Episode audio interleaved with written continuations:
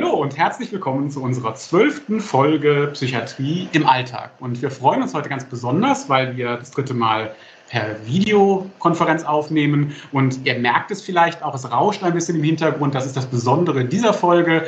Ähm, das ist so ein bisschen der Nachteil von unseren Corona-Bedingungen, dass wir immer irgendeinen Audio-Kompromiss machen müssen. Aber wir machen den auf jeden Fall, weil wir haben heute einen ganz interessanten Gesprächspartner, Dr. Stefan Svenemann, der quasi unser Gast ist für ein Thema, das heißt RPK-Einrichtungen medizinisch-berufliche Rehabilitation für Menschen mit psychischen Erkrankungen. Und ja, ich sag mal, hallo, Stefan. Ja, hallo, ihr beiden. Schön, dass ich dabei sein darf. Verstellt, wir sind natürlich wie immer Andreas und Werner. Werner, genau. genau. Okay. Auch so ganz, ganz dankbar, dass es wieder klappt und dass wir so einen tollen Gast haben. Ja, heute geht es um eine ganz besondere Einrichtungsform und sogenannte RPK-Einrichtungen. Das sind Einrichtungen der medizinisch-beruflichen Rehabilitation für Menschen mit psychischen Erkrankungen. Was es aber genau ist, was wir jetzt speziell mit medizinisch-beruflicher Rehabilitation meinen, darüber sprechen wir mit dir heute. Stefan, du leitest die Düsseldorfer RPK-Einrichtung, die sogenannte Novarea RPK. Und äh, vielleicht fangen wir einfach an, dass du so ein bisschen was zu deiner Person sagst, dass die Hörer wissen, äh, wer heute Gast ist. Ja, ich bin der Stefan Zwernemann. Äh, du hast ja gerade schon gesagt, Werner, ich bin der Leiter von der äh, Novarea RPK in Düsseldorf. Ich bin Psychiater, Psychotherapeut. Ähm, ja, und äh, habe vorher schon mal in einer anderen Reha-Einrichtung gearbeitet. Äh, und jetzt bin ich seit vier Jahren da in der RPK und mache das wahnsinnig gerne. das heißt also, die Rehabilitation ist schon auch so beruflich dein Hauptthema gewesen auch. Ja, auf jeden Fall ist es geworden mit der Zeit ähm, und äh, weil es total Spaß macht, weil man eben Leute ein Stück weit zurückbringt ins Leben, ob es jetzt Berufsleben ist oder allgemein in, die, so, in das soziale Leben und äh, das so zu begleiten und mitzugestalten in Kooperation, Teamarbeit mit den Patienten, ähm, das ist eine schöne Aufgabe. Und äh, ja, da hat man auch ganz schön viele Möglichkeiten und das ist immer schön, wenn man da mitmachen kann. Eigentlich hast du schon fast so ein bisschen auch von der Definition von RPK jetzt weggenommen. Ein bisschen was steckt ja sogar in dieser Abkürzung drin. Rehabilitationseinrichtung für psychisch kranke Menschen, RPK. Und du hast gesagt, es geht um Integration ins berufliche und ins soziale Leben oder Integration. Und ähm, das ist ja so fast schon die Definition davon auch ein bisschen. Und ich habe, als ich das immer so nachgedacht habe, schon so gedacht, so, ja, ähm, ich sehe da immer so ganz viel Berufliches. Der Werner hat es eben auch schon so bei der Einleitung gesagt. Ähm, ähm, aber es ist auch Integration ins Soziale oder in, in den Alltag, oder? Auf jeden Fall. Äh, RPK macht in der Regel beides. Also es geht, es geht darum, vielleicht so zur Erklärung, ähm, Menschen, die eine psychische Erkrankung haben oder hatten, irgendwie eine Krankheitsphase auch, in der sie wirklich äh, beeinträchtigt waren, aus, äh, aus, aufgrund ihrer Symptomatik sind sie irgendwie ein bisschen aus dem Leben rausgekommen. Das kann sein soziales Leben, Bekannte, das kann sein familiäre Dinge, die nicht mehr so laufen. Das kann natürlich auch sein, was natürlich ganz häufig auch vergesellschaftet ist, eben auch beruflich, dass es da nicht mehr so hinhaut und weil psychische Erkrankungen ja in der Regel etwas länger dauern, sind die äh, Folgen auch äh, nicht ganz so schnell zu beheben. Und ähm, ja, eine Reha, da geht's also bei so einer RPK geht's immer darum, äh, die soziale Teilhabe, das ist das Zauberwort von Reha generell, äh, die Teilhabe wieder zu verbessern. Ähm, das heißt, soziale Teilhabe, das ist sowas wie äh, wieder im ganzen sozialen Leben teilhaben, selber auch wieder eine Tagesstruktur haben, äh, irgendwelchen Dingen nachgehen, äh, familiäre Dinge wieder regeln, dass es wieder besser läuft. Oder eben die berufliche Teilhabe, da geht es dann natürlich ganz konkret darum, dass man guckt, was kann beruflich wieder passieren, was kann passen. Vor der Erkrankung war es vielleicht was anderes und jetzt mit der Erkrankung ist es manchmal ein anderer Job, eine andere Tätigkeit oder auch dieselbe. Das ist total individuell. Und ähm, ja, beide Aspekte werden auf jeden Fall in der RPK bearbeitet.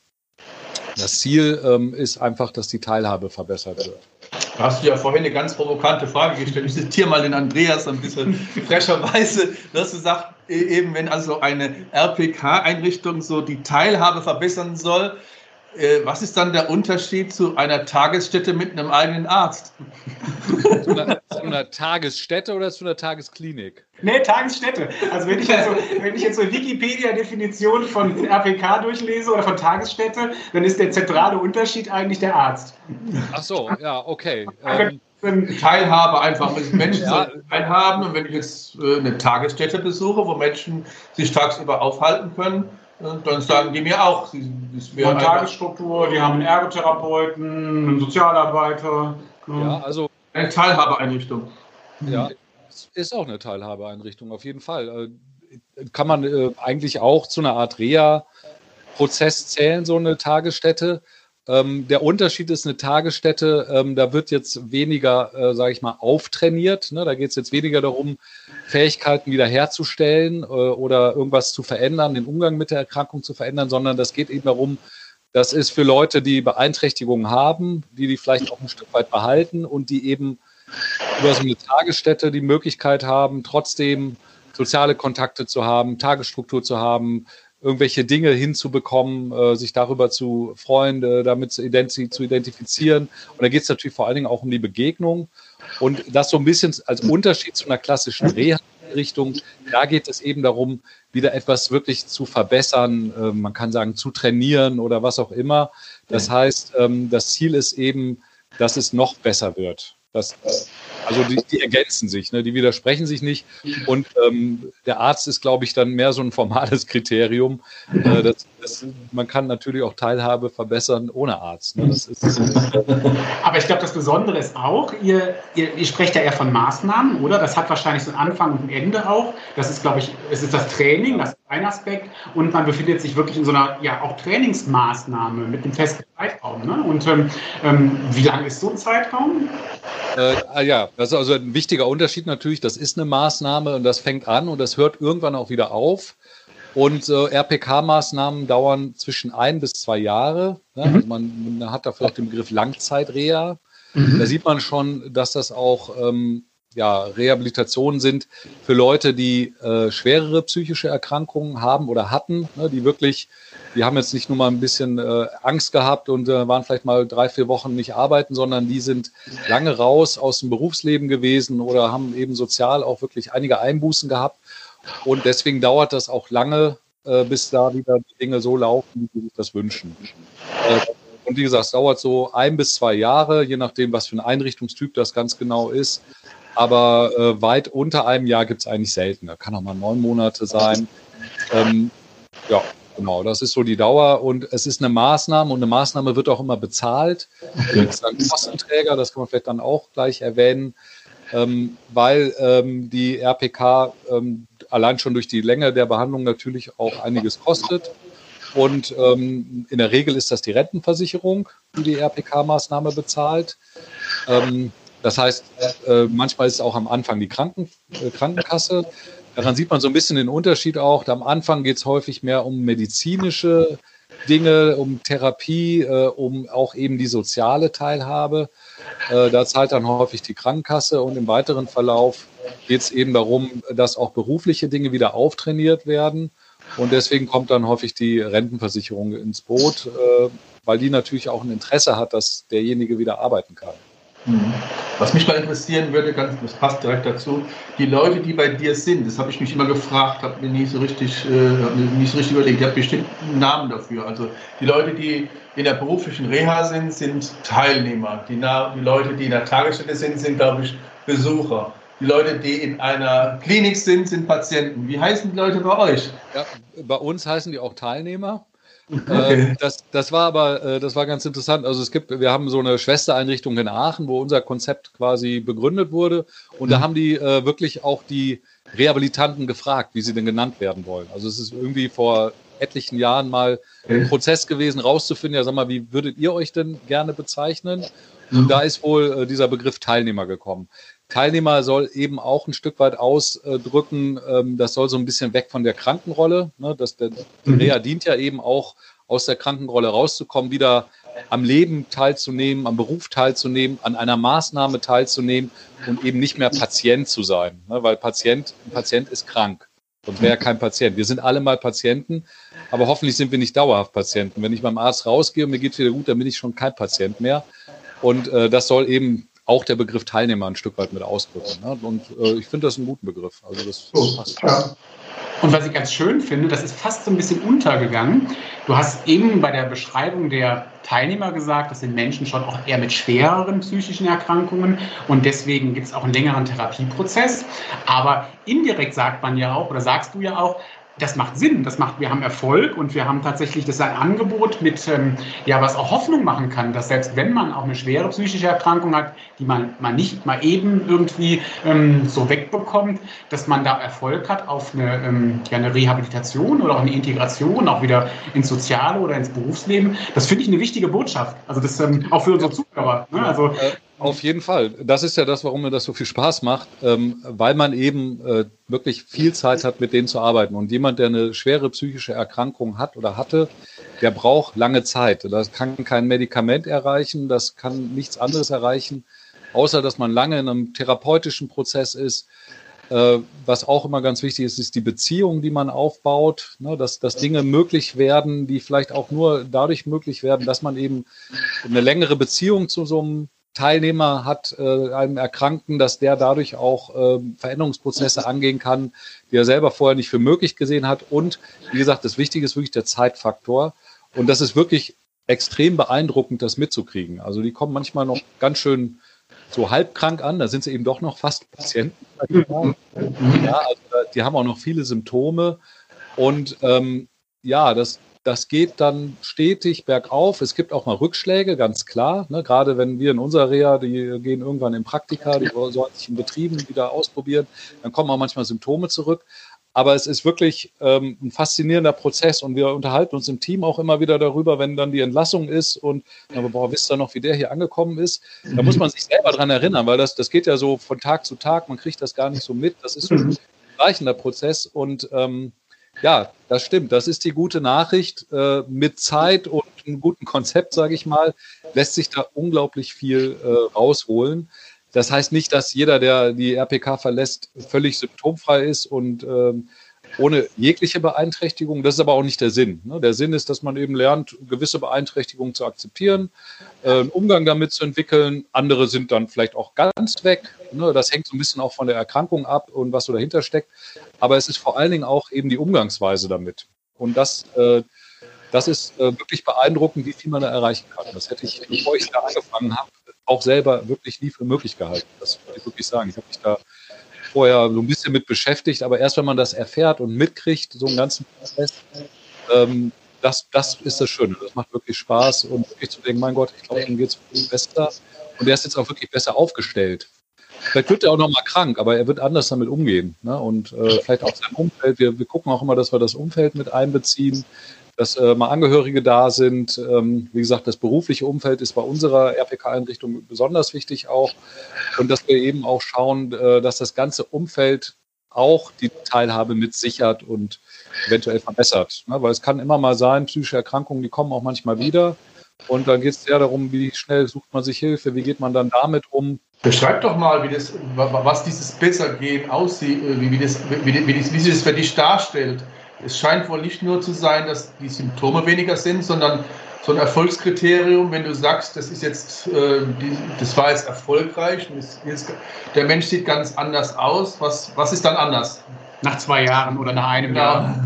Ja, das hängt ähm, also erstmal ist, man, man sieht es einfach, ne, der Mensch ist wieder aktiver in aller Regel. Also ganz selten hat man auch mal Teilnehmer, die waren ein bisschen zu aktiv, das ist aber eher die Ausnahme.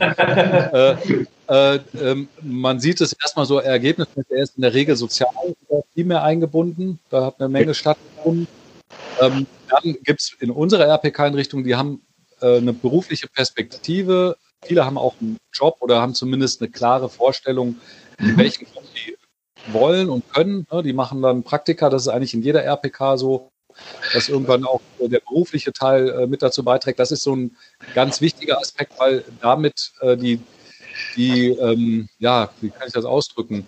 Also durch Arbeit, äh, das ist ein ganz wichtiger Aspekt der Teilnahme. Da geht es äh, um Eigenwert, Selbstwert, da geht es um auch wieder Geld zu verdienen eventuell oder äh, Kollegen zu haben, Selbstwert zu empfinden, sich zu verwirklichen zu können. Ähm, das ist das. Und wenn man das mitkriegt, dass ein Mensch denkt, Mann, ich traue mir wieder was zu. Also vielleicht ist das das. Ich traue Anfang ganz wenig zu, außer dass sie sagen, Mann, ich, ich schaffe vielleicht diese Reha.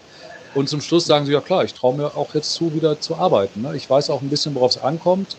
Und ähm, je nachdem, was für eine Diagnose das ist, äh, der, der, derjenige, der vielleicht eine Psychose hatte, eine Schizophrenie hatte, sowas hatte, der ist äh, wieder aktiver, der kann wieder besser denken, der hat wieder mehr, mehr Gefühle, ne, weil er einfach integriert ist in die Gemeinschaft, ne, so ein milieu-therapeutisches Setting. Frustrationstoleranz, ne, Leute, die mit ihrer eigenen Person sich manchmal ein bisschen in die Quere kommen, äh, die, die viele Probleme im Äußeren finden, die vielleicht äh, einen besseren Umgang mit sich selber finden. Und äh, das merkt man einfach im Kontakt mit denen, ne, dass es insgesamt mehr, mehr Zufriedenheit auch da ist. Hm. Jetzt kann man sich vorstellen, sowas wird ja wahrscheinlich nicht ähm, für alle ein passendes Angebot sein. Wahrscheinlich habt ihr irgendeine Art von Aufnahmeprozedere, wo ihr feststellt, welchen Menschen ihr helfen könnt und für welche Menschen etwas anderes vielleicht besser passt. Kannst du da vielleicht noch ein paar Worte sagen?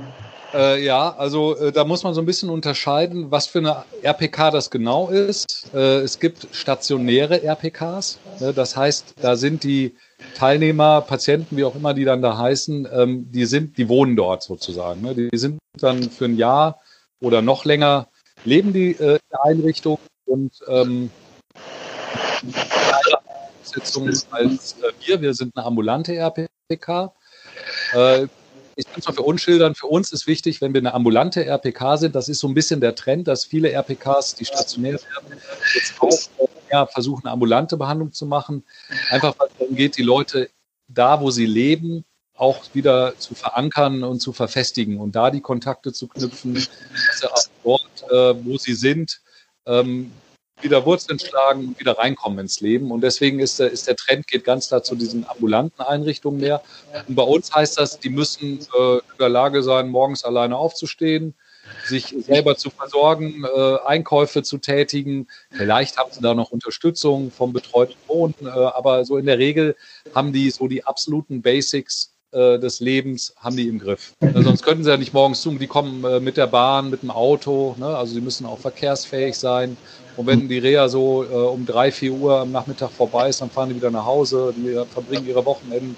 Also man muss schon so eine gewisse ähm, Grundstabilität. Also das heißt, ich habe auch mal nachgeguckt tatsächlich. Ähm, zumindest in der Liste von Rehadat, das ist so ein gutes Portal, wo man immer so Adressen und so findet, gab es 66 RPKs. Das wäre nämlich auch so eine Frage von mir gewesen. Gibt es denn überall in Deutschland RPKs? Kann da jeder, hat da jeder Zugang zu? Aber du hast schon eine Sache beantwortet, nämlich die Tatsache, dass man in bestimmten RPKs sogar auch für einen längeren Zeitraum wohnen kann, aber dass es auch das Konzept gibt, sage ich mal, dass man schon alleine mit Betreuung oder nicht wohnt und quasi dann auch schon eigentlich regional verbunden ist und auch in der Region, wo dann die RPK ist, quasi die RPK besucht. Ja, das ist ja, das ist ja das, das, ne, das, ich denke, dass, wie gesagt, es wird so insgesamt der Trend sein. Ja. Äh, die RPKs, wo man wohnt, die haben auch ihren Vorteil. Eben, ne, das finde ich eigentlich äh, ganz gut. Das ist eben für Leute, die es noch nicht ganz schaffen, sich selbst zu versorgen, wo man sagt, na, das ist doch ganz gut, wenn er uns wohnen kann. Vielleicht kriegt er auch sein Frühstück dahingestellt oder zum, macht sich das selber, aber da guckt noch mal einer mit drauf. Ne? Das sind, ist dann auch gut für äh, Patienten dann vielleicht auch noch, die doch noch relativ viele Symptome haben.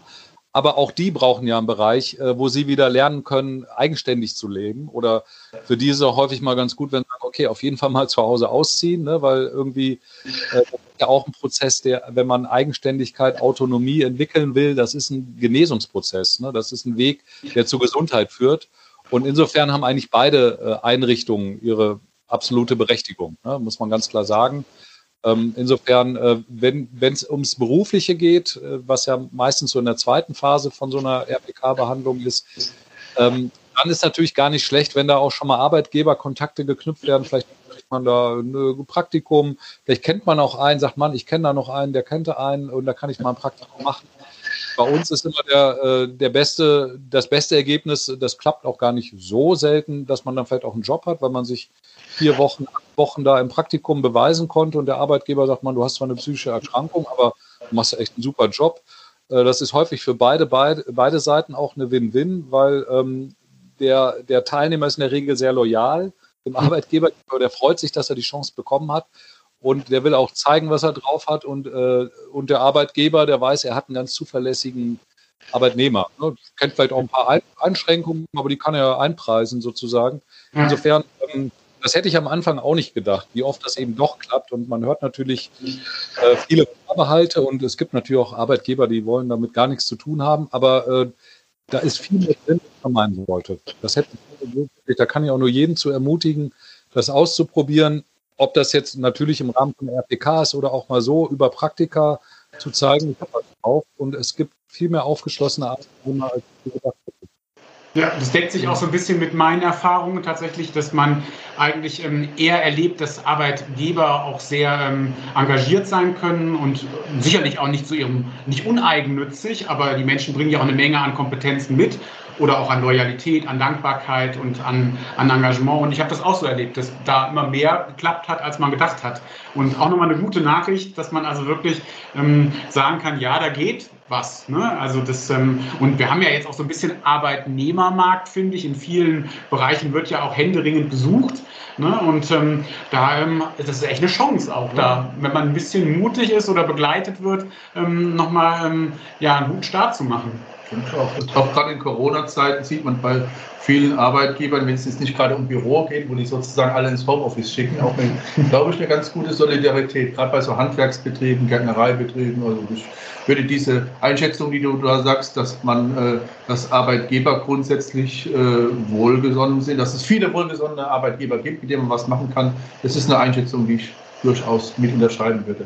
Ich wollte noch mal kurz einhaken zu dieser RPK stationär und ambulant. Da ich kenne auch eine sehr gute RPK, die auf dem Land ist und die stationär ist. Kann es, kann es was damit zu tun haben, dass man sagt, vielleicht auf dem Land haben, sind die Wege etwas länger und dann kann man vielleicht jetzt nicht in, äh, mit öffentlichen Verkehrsmitteln, äh, ist vielleicht nicht zumutbar, am Tag vier Stunden zu fahren. Da ist vielleicht eher eine stationäre ähm, RPK angezeigt, wo die Leute auch wohnen können. Und äh, deine RPK ist mitten in Düsseldorf. Da kann man vielleicht äh, auch sehr gut die RPK mit öffentlichen gut erreichen. Und deswegen ist das vielleicht kein Zufall, dass es eine ambulante ist.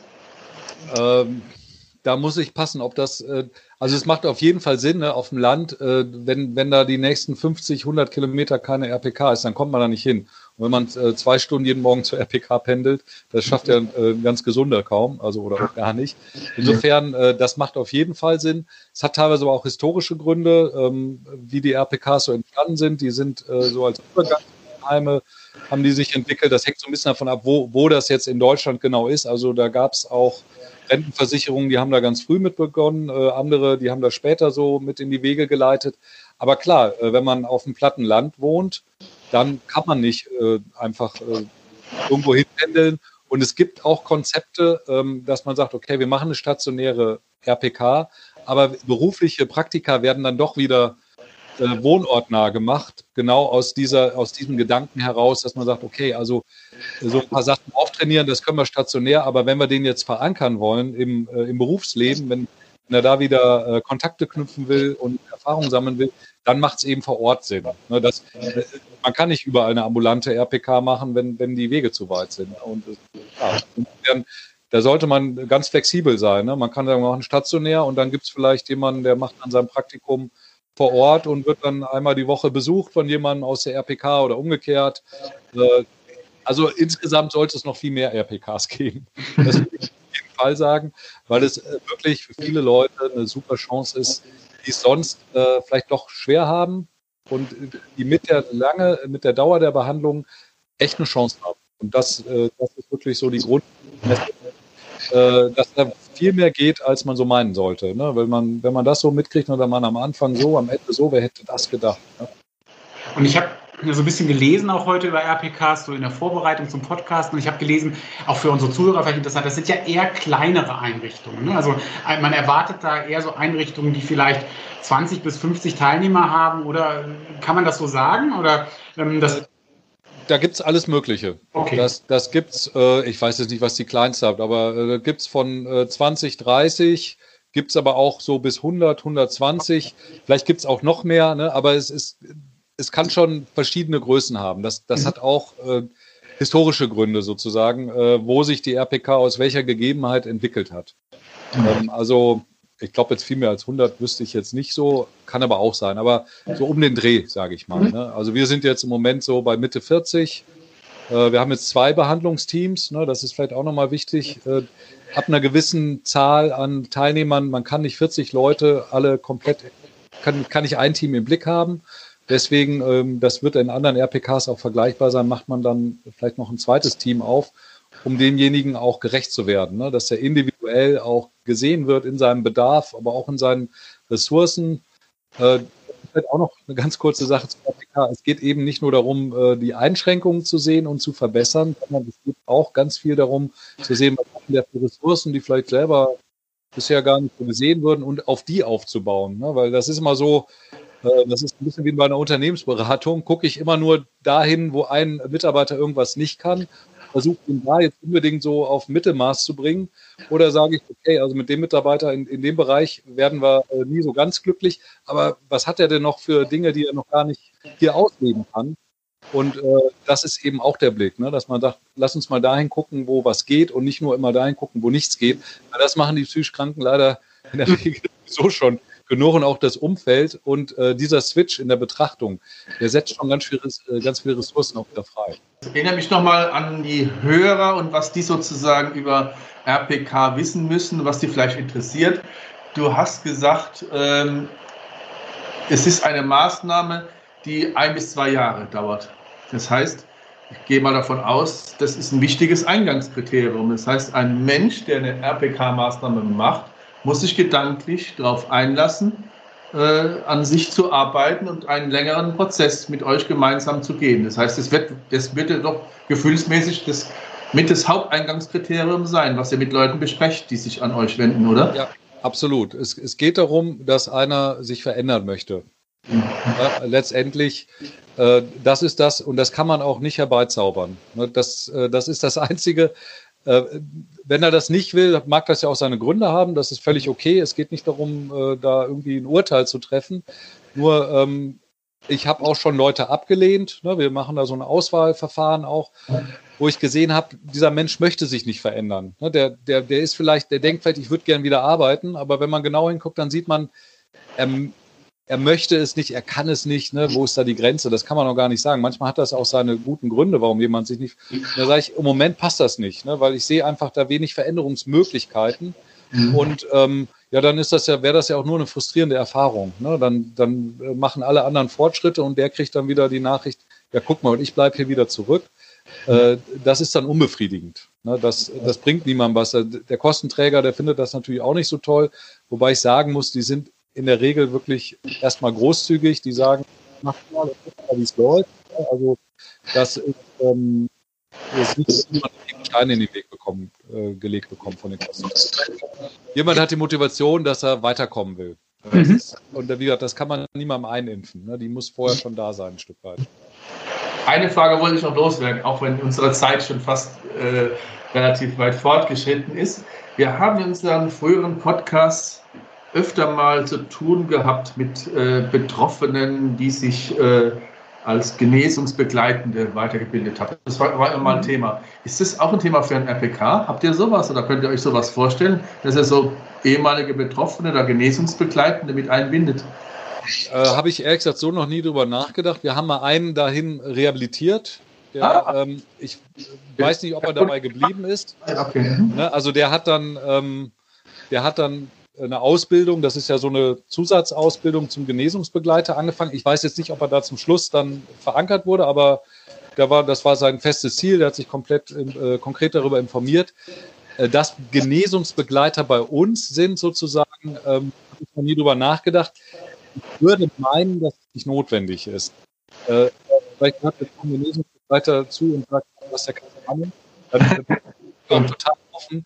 Ähm, weil, äh, soweit ich das Konzept vom Genesungsbegleiter äh, verstanden habe, geht es ja darum, auch so ein, so ein äh, da habt ihr schon einen eigenen Podcast zu, insofern halte ich mich mal ganz zurück, aber es geht ja so ein bisschen darum, so ein Vermittler auch zu sein zwischen den Welten und ähm, äh, weiß nicht, ob das bei uns äh, notwendig wäre, aber äh, ehrlich gesagt, ich habe noch nie drüber nachgedacht. Also insofern, äh, euren Podcast dazu an. Genau. ja, nee, ernsthaft. Dann könnt ihr, äh, so ist das doch in unserer Branche sowieso. Ne? Da gibt es so viele Möglichkeiten. Äh, und ähm, deswegen finde ich das auch toll, wenn ich jetzt mal einmal euch noch den Ball zuspiele, dass ihr hier sowas macht. Weil es gibt sehr viele Dinge, die gut funktionieren, äh, wo aber die anderen nichts von wissen. Mhm. Und äh, das ist vielleicht äh, im psychiatrischen, äh, psychotherapeutischen Bereich weil das eben so ein komplexes Geschäft ist, noch äh, weit verbreiteter als in manchen anderen Bereichen. Ähm, und insofern äh, beantworte ich die Frage mal mit keine Ahnung. Cool. Ja, sehr schön und vor allen Dingen auch sehr schön. Dann hast du auch was vom Podcast, dann hast du eine Anregung, eine Inspiration mitgenommen. Du kannst die Folge zur Genesungsbegleitung hören bei uns. Und ähm, ja, wir sind tatsächlich ähm, schon am Ende unserer Zeit angekommen. Ähm, Vielleicht auch immer so als, Tipp, wenn jetzt jemand direkt einen RPK sucht. Ähm, ich habe es eben schon mal angedeutet, man kann das googeln, man kann auf die Seite von Rehadat gehen. Habe ich heute schon gemacht, da habe ich so eine Adressliste gefunden, zumindest von den 66. Hast du auch die Düsseldorfer Novaria gefunden? Habe ich nicht geguckt, muss ich ah, gestehen. Ja. Aber ähm, ich hoffe, die ist auch drauf. Und ähm, ja, herzlichen Dank an dich, dass du. Ganz dumm, seid ihr geöffnet zurzeit, wenn jetzt jemand wirklich bei euch an ja, wir sind geöffnet, auf jeden Fall. Wir machen medizinische Behandlung. Ne? Äh, ich als Psychiater, also das ist mit Corona. Wir sind absolut Corona-konform mit äh, Maske und äh, wir essen alle in einzelnen Räumen, mittlerweile auch unsere Teilnehmer. Ja. Aber wir sind geöffnet, geöffnet, da sind wir sehr froh drum, weil das jetzt zu unterbrechen, wenn einer da seit vielen Monaten seinen Fortschritt macht, dann sagt man, naja, vielleicht sehen wir uns in drei, vier Monaten wieder. Das wäre schwierig. Also wir haben da sehr viel angepasst, aber wir sind geöffnet und frohen Mutes, dass es weitergeht.